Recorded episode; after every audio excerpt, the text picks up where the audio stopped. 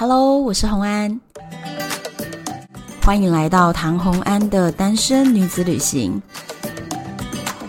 在这里，你会听到关于一个女生旅行会遇到的各种奇遇，一个人旅行的技巧，当然还有异国恋情。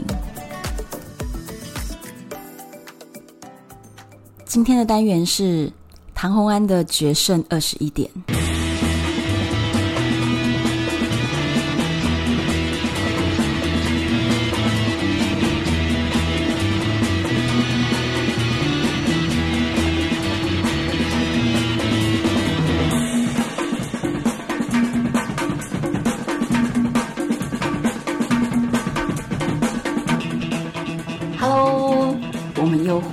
赌场的故事。我其实在这一周里面呢，接到了好多好多朋友留言给我，问我说：“为什么赌场跳过了一集？”我跟你们说，其实在这个之前，我真的不知道到底有多少人在听赌场的故事。因为呢，在 Apple Podcast 上面的留言，或者是我粉专的私讯，大部分的人都在跟我讲艳遇的事情。所以其实我两个主题交叉的录音的时候，开始渐渐的觉得，是不是赌场的故事没有人在听啊？我觉得是不是听赌场故事的朋友们，你们都太冷静了，你们真的冷静到都不留言给我，所以我真的一度以为没有人要听，所以我在想说啊，是不是赶快进入结局，就是这个没人听的故事可以赶快收尾。结果没想到呢，因为我跳过了一集。好多朋友留言给我哟，所以你们如果听到这些故事啊，对什么细节有兴趣，或者是有一些疑问的话，你们真的都可以留言给我，不管是 Apple Podcast 或者是在我的 FB 粉专，那我就会把它讲在之后的每一集的故事里面，就回答你们的问题。OK，大家还记得上礼拜讲到什么吗？讲到我们澳门赌场的一些介绍，我对澳门赌场的了解。如果没有去过澳门赌场的人哦，真的疫情过后找时间赶快去一下。那我们今天呢，就要讲到赌场里面的一些注意事项，因为澳门赌场除了我上一次以观光客的角度呢，带大家稍微用声音导览了一下，你喜欢哪一个风格，要去哪一个赌场，但实际呢，算牌客如果在赌场里面，你以为我们大家就跟观光客一样的行为吗？当然不是，其实，在算牌团队当中有非常非常多的教战守则。那我们就要开始喽。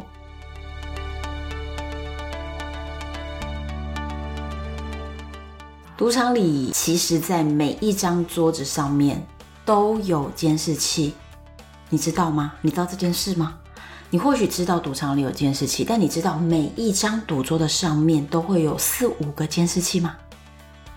它的监视器角度哦，非常的夸张哦，是赌桌上任何一个位置都可以拍得非常清楚，可以拍清楚你的脸，还可以拍清楚你手机上面的字。所以有没有很惊讶？就是已经做到这样子的程度哦，所以你不管坐在任何一个位置，你都闪不掉监视器，而且它的监视器就是连你手机上的文字都可以拍得到。我们一开始要进赌场的时候呢，一定就是千交代万交代几个重点规则。第一呢，我们有时候会用到手机，比如说你要看一个时间，或者是有的时候一些紧急状况，我们可能传简讯。那你如果传了讯息，你怎么看？有一个技巧，就是呢，你的手机必须拿的垂直于地面，垂直于地面，然后在你的脸前面这样子看。这样子，所有的监视器角度呢，就基本拍不太到了。你如果是把手机的阅读的那一面显示的屏幕朝着天花板，那就拍得超级清楚。所以要把手机直立着，垂直于地面，这样使用手机。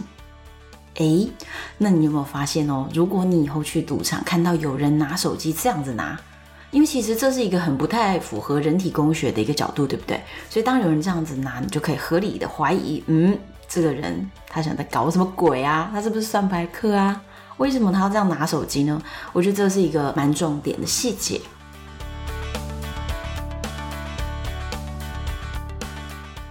再来呢，我刚刚有讲嘛，赌场监视器的脸部辨识功能非常的厉害，是厉害到什么程度？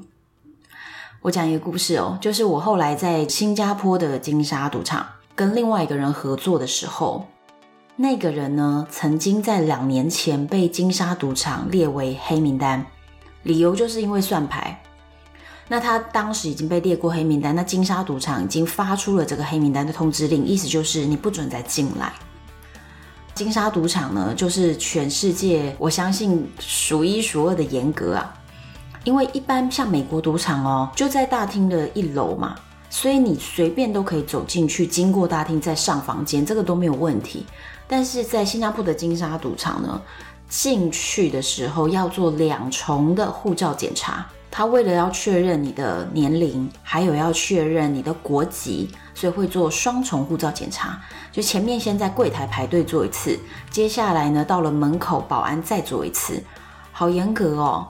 再来呢，离开的时候门口的保安还要再做一次，所以离开还要做一重检查，这个实在是太严格了。我当时的那一位金主，他在新加坡的金沙赌场想要闯赌场。因为他想要进来看我们帮他算牌的状态，那他有一本假护照。好，听到假护照不要觉得很奇怪哦，其实这就是个违法的事。但是呢，几乎所有算牌客都有两本、三本，而且他们非常保密自己的身份。所以呢，我所知道的他们的名字，跟他真正那三本护照上的名字可能都不一样。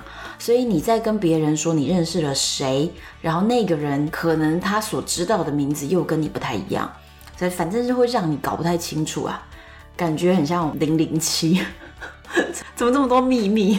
算牌客就是这样子。我的那位金主他想要闯赌场，他就用另外一本护照，然后在一开始两重检查的时候都没有被发现。他第一天呢进来看我们算牌，他远远的站在栏杆边，就是远远的看，所以就完全没有问题。第一天出去的时候也没被发现，所以就顺利的进场又出场了。那他就认为这应该是没有问题的哦。第二天他就说他要再进来，那我们也很放心啊，就说没有问题啦。结果啊，第二天他进来的时候，在旁边站了两三个小时。那因为我们牌都一直没有热，所以也就一直没有出手的时机。所以这个时候呢，他就找了一张桌子没人的，他就坐下来想说：“哎呀，随便玩个两手，找张椅子坐一坐，就是歇歇腿，因为他腿很酸。”结果呢，他坐下来，就在大概三十秒之内，六个保安围着他，直接把他架走。后来我们又去研究说这件事情到底为什么。就是因为在赌桌上方的监视器呢，会拍坐在桌上的角度。那他之前是站在栏杆边，所以就刚好不在这个范围内。那结果他跑去坐下了以后，就完全进入了监视器的辨识范围。为什么他前面检查护照没被抓到，可坐在哪里被抓到？因为监视器里面的那个面部辨识系统。你知道它的面部辨识系统是做到什么程度吗？就是你的眼睛的两个瞳孔之间的距离，它会做这个辨识，所以你就会知道非常多的算牌客在外面的时候都戴着墨镜。那当然，在赌场里面是不可以戴墨镜的。所以他们这些算牌客，如果要在媒体上面曝光的时候，都会故意戴着墨镜，让赌场的人没有办法从电视荧幕或者是受访的一些资料上面呢，找到眼睛焦距的这些辨识的一些元素。可是其实我讲的这个大概已经不是这几年的事情喽，我觉得大概十五年前可能就已经达到这样的标准。那但是我在讲的那，我的金主直接被抓走啊，那个就真的在我眼前发生的。所以赌场监视器的脸部辨识功能，你真的别开玩笑啊！那我不太确定啦，双胞胎会不会被辨认为是同样的一个人？这个我就不知道了。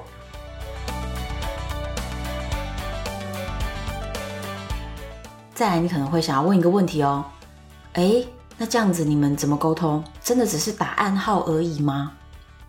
其实很多时候没有办法只打暗号。就做完所有的沟通，因为暗号我们通常规定的范围就是说下多少注，下注的金额不要下了上桌或离桌，大概就这五六个信号而已。但是有时候就是会发生一些很意外的状况啊，那要怎么办嘞？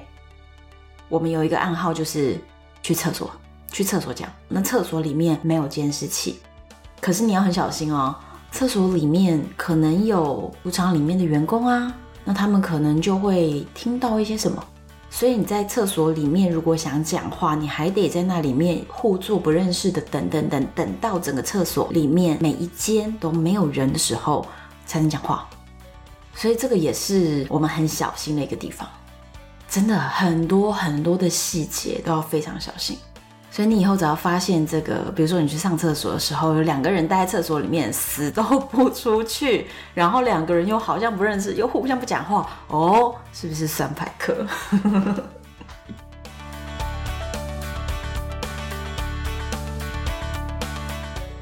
接下来就跟大家分享一下职业赌徒的感情世界。之前我有讲到说，我们才刚到首尔，然后这些世界冠军的皮夹子里面，马上就已经把那种招妓的传单、小姐的传单、名片都已经收在皮夹里面了。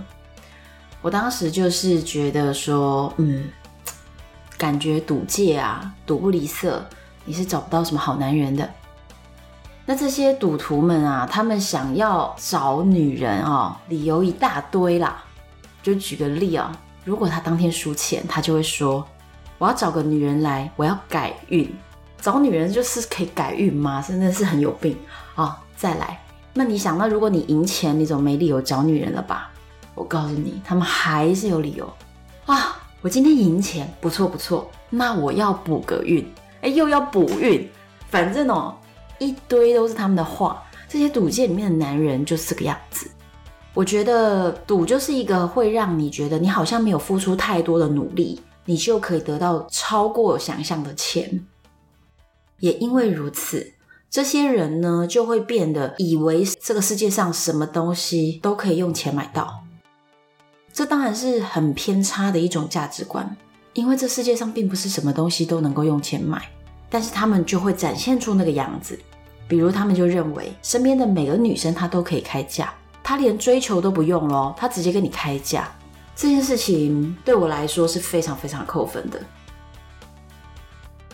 当时啊，我们新加坡见面以后呢，新加入了一个团队成员，这个团队成员是一个中国的女孩子，叫做凯蒂，大概是四十多岁吧，离了过婚，有小孩啊，但是她现在就是单身状态。她呢，就是从美国飞过来加入这个团队的。理由是什么呢？是因为我们这位老师直接问他说：“你要不要跟我去亚洲算牌？”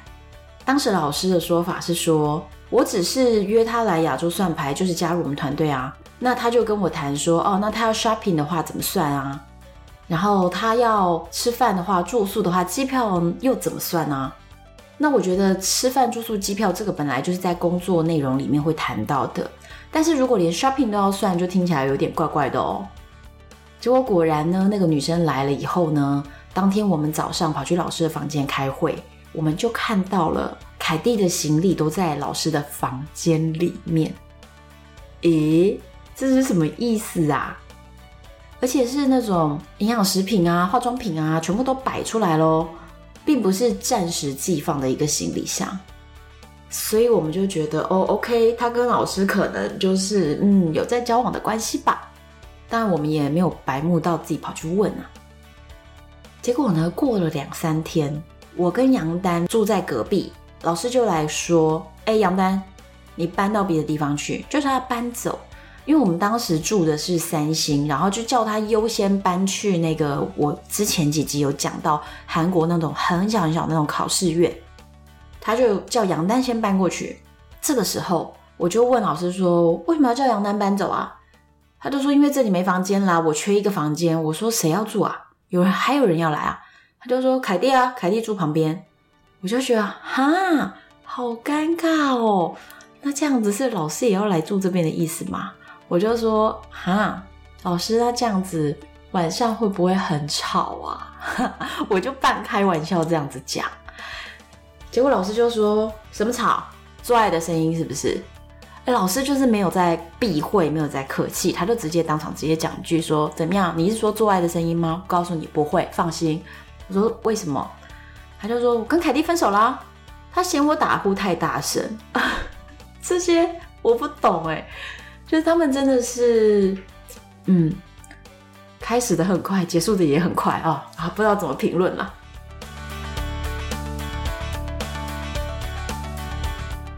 接着中午有一个时间呢，我就跟老师一起吃饭。那刚好那一段时间就是其他人都不在，大家就是去算牌啦，或者是杨丹就已经被搬到有点远的地方啦，所以老师跟我两个人在吃。这个时候老师就讲了，他说：“凯蒂这个人其实说穿了就是我在 Las Vegas 的赌桌上面认识的。我是看他呢算牌算的不错，然后我一问呢，发现他是 MIT 团队的。”诶，大家知道 MIT 团队是什么？我在第一集或第二集就讲过了，就是麻省理工学院的算牌团队，也就是电影里面张约尼教授他最早的那个团队，也就是王牌金字招牌创始团队啊，就是 MIT 团队。他就说凯蒂是来自 MIT 团队的，所以他就觉得呢，那不用考试，直接让他进来，那就他就约他了。他说，而且呢，凯蒂还很难约。问他要不要来呢？他就一副很难约那个样子。然后老师就说：“为什么要展现的那么 hard to get？你今天就已经离婚，又已经生过孩子了，又不是一个多年轻的女生，展现出那么 hard to get 很难追的那个态度呢？那个姿态有什么意义？”反正老师就跟我抱怨了一番。我觉得老师讲出这段话的时候，有一种心态就是。我就已经要出钱了，你就不要废话那么多。或许这就是男生的心态吧。可是我认为啊，女生的心态不是这样子的。女生想的是什么？女生想的是，如果我今天跟你是一个谈恋爱的关系，擦出火花的关系，那我会希望有一些多一点的互动交流，一点追求的过程。对女生来说，那个东西才是一个交往的过程。女生绝对不是只是你给我钱，我就愿意跟你上床，对不对？原来职业赌徒都是这样子的，他们认为女生是可以被标价的。他认为我只要跟你说，我出你机票钱，出你饭店钱，那你来了你就住我房间，你有什么好废话？就是他们的想法就是这样子的。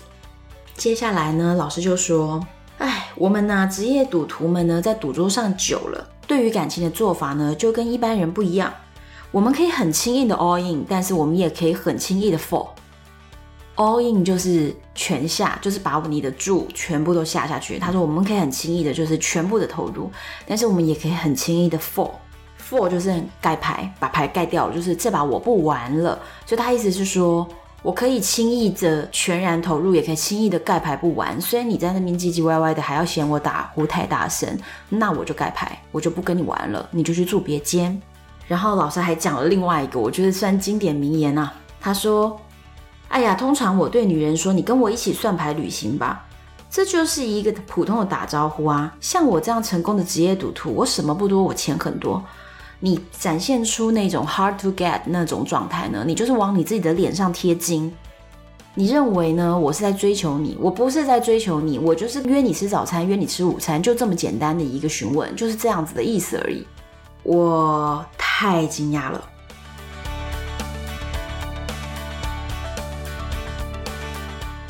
也因为如此啊，很多人问我说：“那之后为什么我不继续到 Las Vegas 跟他们接下来的算牌计划一起继续的执行？”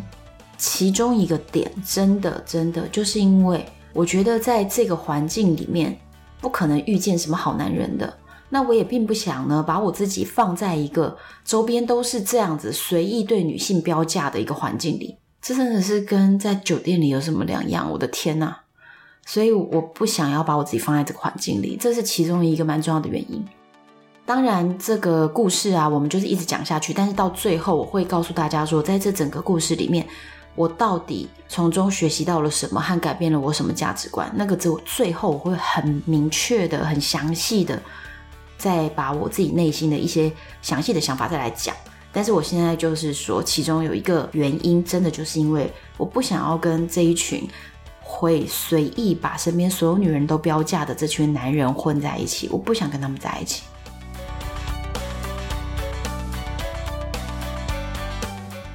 再来呢，跟大家分享一下，刚刚我不是不是讲到说那个美国来的凯蒂，她是 MIT 团队。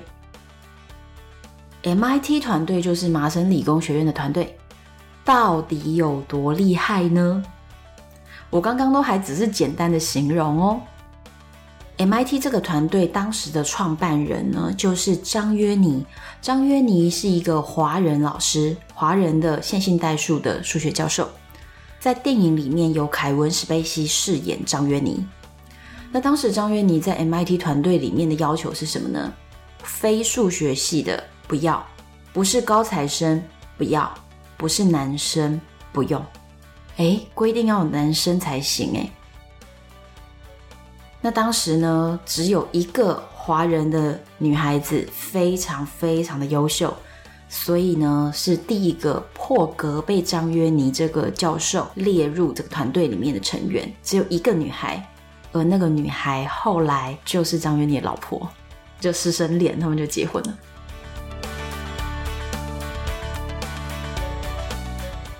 你可能会很好奇啊，MIT 团队现在的现况到底是什么样？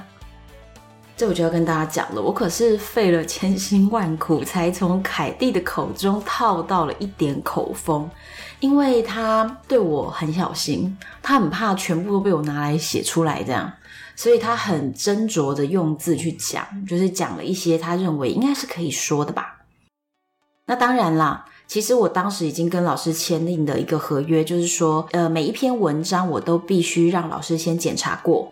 他认为这里面没有透露出不可透露的讯息，我才可以发到我的网络上面来。所以我现在讲的也当然都是经过老师同意的。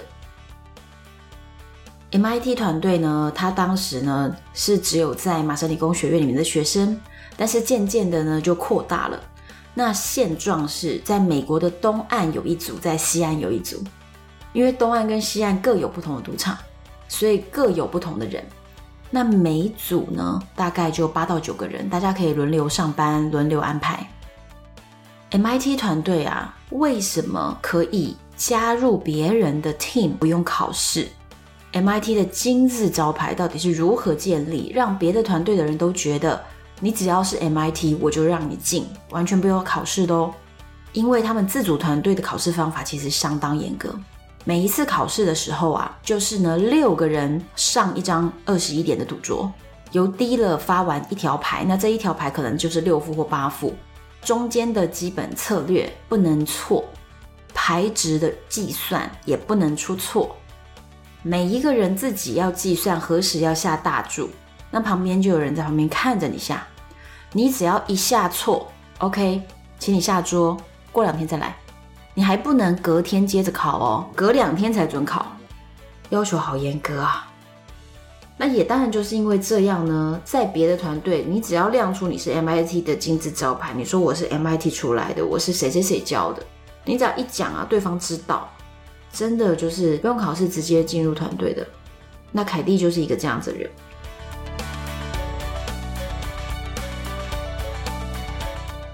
那在赌界，我们就有一句话叫做。如果你被列一次黑名单，你就是小学毕业；如果你被列两次，你就是中学毕业；如果你被列三次以上的黑名单，那你就是大学毕业。被列第四次以上，代表你出师了，你现在可以自己找人组团队了。哦，你知道我听到这句话的时候，真的是眼睛一亮。我心里想：哦，我的算牌人生至少要来混个小学毕业吧，对不对？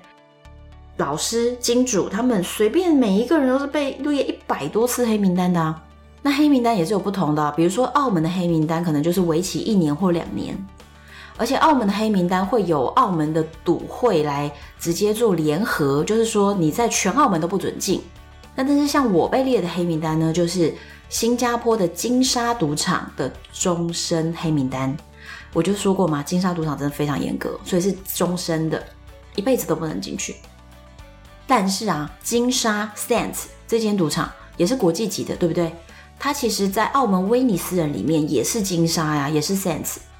可是呢，我在新加坡被列黑名单之后，我其实是有去澳门的威尼斯人呢，他们都不知道。就是你以为各家赌场会联合把你的所有资讯，就是联合的做一个网络的管理，让所有的赌客被列一家黑名单就全球都不能去吗？啊，没这回事啦！你别说不同品牌的了，同品牌的新加坡跟澳门威尼斯人都是 Sands，他们就已经互相没有再联系了。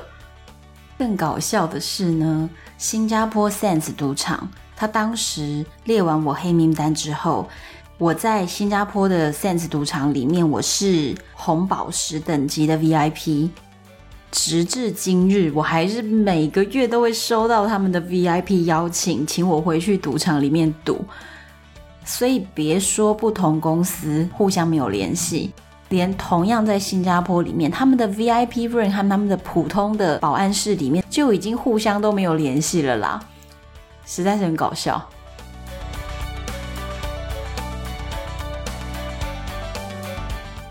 那凯蒂当时还跟我分享了一个很有趣的小故事。他说啊，当时跟团队一起运作的时候呢，他其实总想着呢，自己能不能得到一个黑名单啊？哎，你看，真的跟我一样哈，就很想列黑名单，因为他很想小学毕业，证明一下自己的能力。有一次啊，他就自己在 Las Vegas 进了赌场，他心里想，就是一定要好好的算牌，看看能不能被列黑名单。结果他算着算着算着，后来呢，真的就赢了很多，然后就被请进了保安室。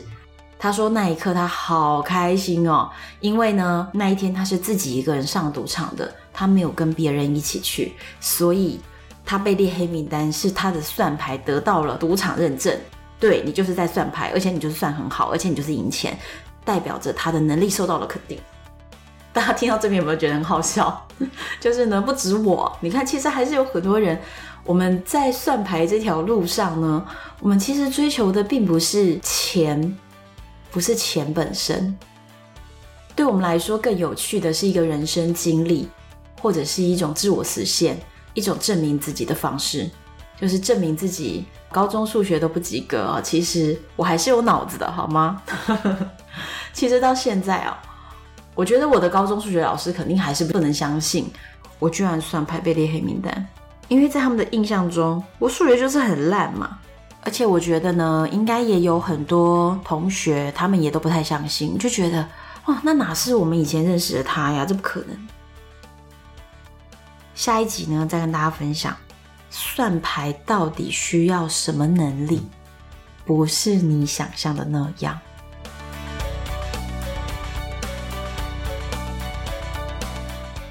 今天的故事就先说到这边喽，谢谢收听这一集的单身女子旅行唐红安的决胜二十一点单元。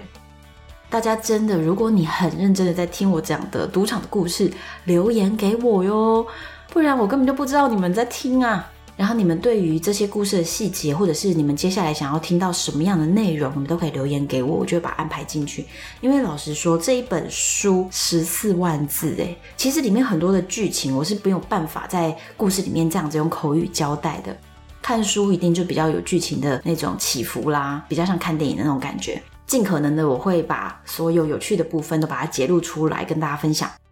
留言给我，帮我在 Apple Podcast 上面留言，五星评价，拜托。我都会亲自回复你们哦，敬请期待下一集。